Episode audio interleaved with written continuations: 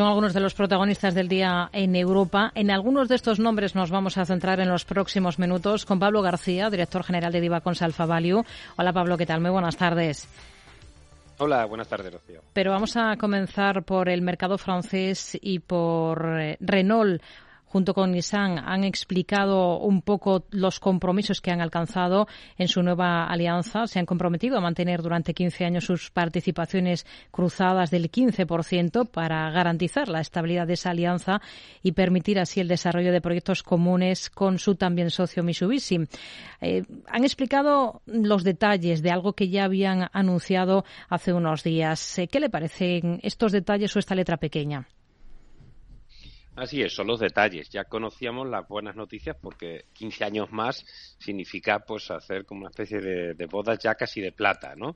Eh, el performance es muy bueno, es uno de los valores que tenemos en cartera modelo y ese más 24,5% pues respalda todo esto. Y es que junto con Mitsubishi pues anuncian ese acuerdo en tres pilares, ¿no? El cambio de la composición accionarial entre Renault y Nissan, un impulso también lo que llaman la agilidad estratégica junto a terceros socios y también nuevos proyectos en América Latina, en India y en Europa. Así que, bueno, es verdad que Renault y Nissan van a tener eh, derechos de voto equivalentes a su participación al 15% y el grupo francés reduce su, participación actual en la firma japonesa que, era superior al 45%. En cualquier caso, eh, interesante y también el acuerdo con la división de, eléctrica de Renault, de Ampere, eh, la cual Nissan confirmó que tiene intención de hacerse con un 15%. En su conjunto, muy positivo, es un poco como bien dice la letra pequeña, hmm. pero que sigue las directrices que ya habían marcado. Hmm.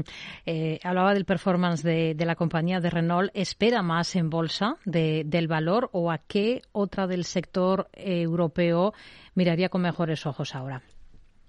Bueno, mira, eh, esperamos más performance porque tenemos a Renault y también tenemos a Stellantis. Las dos eh, forman parte de nuestra cartera modelo europea que tan buenos resultados da eh, y el potencial incluso todavía, incluso para Stellantis es del 37% y lleva ya un 12,74. Es verdad que la apuesta por Renault pues, está haciendo un, performance que es el, doble de Stellantis. Pero también es verdad que Renault había estado bastante tiempo mucho más en el letargo y quizá estas dudas que había sobre, sobre las participaciones con Nissan y el acuerdo también con Mitsubishi, pues era uno de los, de los frenos que tenía, ¿no? Ahora yo creo que Renault pues está nunca mejor dicho disparada. Hmm.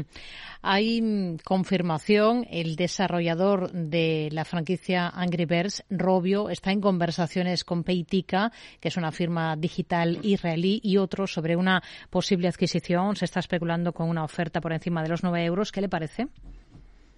Bueno, eh, no es nuevo porque ya hemos visto cómo desde el principio de ejercicio una compañía relativamente pequeña de unos 700 y pico millones de euros, la compañía finlandesa, muy conocida como bien dices por el Angry Birds, a ver, que yo creo que todos hemos jugado en alguna vez. Y, bueno, pues eh, muy interesante porque era un sector que había quedado después de la época eh, COVID, que es verdad que las compañías lo hicieron francamente bien porque estábamos todos encerrados jugando a videojuegos o viendo Netflix y después han, han estado de capa caída. Esto viene a poner un poco en valor a las compañías del sector. Lleva ya un más 43%, están 8,70 euros y se habla de esos 9 euros o algo por encima. Lo importante es que han iniciado negociaciones y, bueno, pues la acción lo está, lo está reflejando. Hoy en el mercado alemán está animada la cotización de Bayer. ¿Cuál es la visión que tiene ahora mismo para esta compañía? Bueno, la tenemos en añadir, le damos un, potencial todavía importante y es verdad que desde luego el ambiente está mucho más tranquilo de, respecto al famoso glifosato. Los resultados empresariales del cuarto trimestre los conoceremos los definitivos el 28 de febrero y no olvidemos que el performance tan bueno que también Bayer está teniendo eh, este año, ese más 22% que uno pensará, bueno, el mercado está tirando también Bayer, ya, pero las farmas no están tirando.